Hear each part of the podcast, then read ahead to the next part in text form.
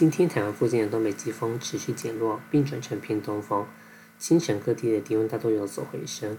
比较例外的是，在东半部的花东纵谷，因为地形有利于辐射冷却，在花莲鲤鱼潭出现金城本岛的平地最低温十一点六度。预测今明两天全台的天气都大致稳定，只有云方面的东半部沿海跟午后的中南部山区有非常零星的降雨。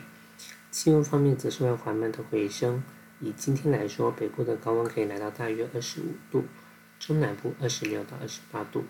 内陆局部可以来到三十度以上，明天还可望再升高一到两度。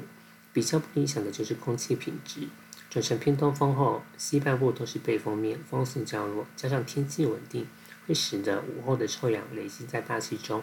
预测傍晚到入夜，空气品质会来到普通到对敏感族群不健康的边缘。这段时间最好减少不必要的外出。目前看来，未来一周会有两波东北季风南下。第一波会先在周三报道，强度非常弱，没有太显著的冷空气，只有北部会受到风向改变以及水汽增多的影响，导致雨量增多。北海岸有零星雨，其他地方没有太明显的感受。而到了周四、周五又会经历一轮环境风向转成偏东到偏南的过程，气温会继续回升。周五全台白天高温都会来到二十七到二十九度，南部普遍有三十度或以上。紧接着晚上锋面接近北部近海，东北季风增强，气温开始下降。北部东半部有雨。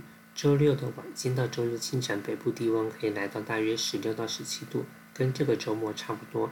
幸好目前看来周日就要减弱了，迎风面的降雨会趋缓。有活动的话，可以安排在天气比较稳定的周日。目前菲律宾东方洋面上有个热带扰动缓慢朝西移动，各家电脑模式是越来越不看好它的发展。预测周四到周五穿过菲律宾后，强度会有所减弱，残余的环流会朝南海前进，并逐渐消散，对台湾没有显著的影响。短期内没有大规模降雨的讯号，大家还是要节约用水。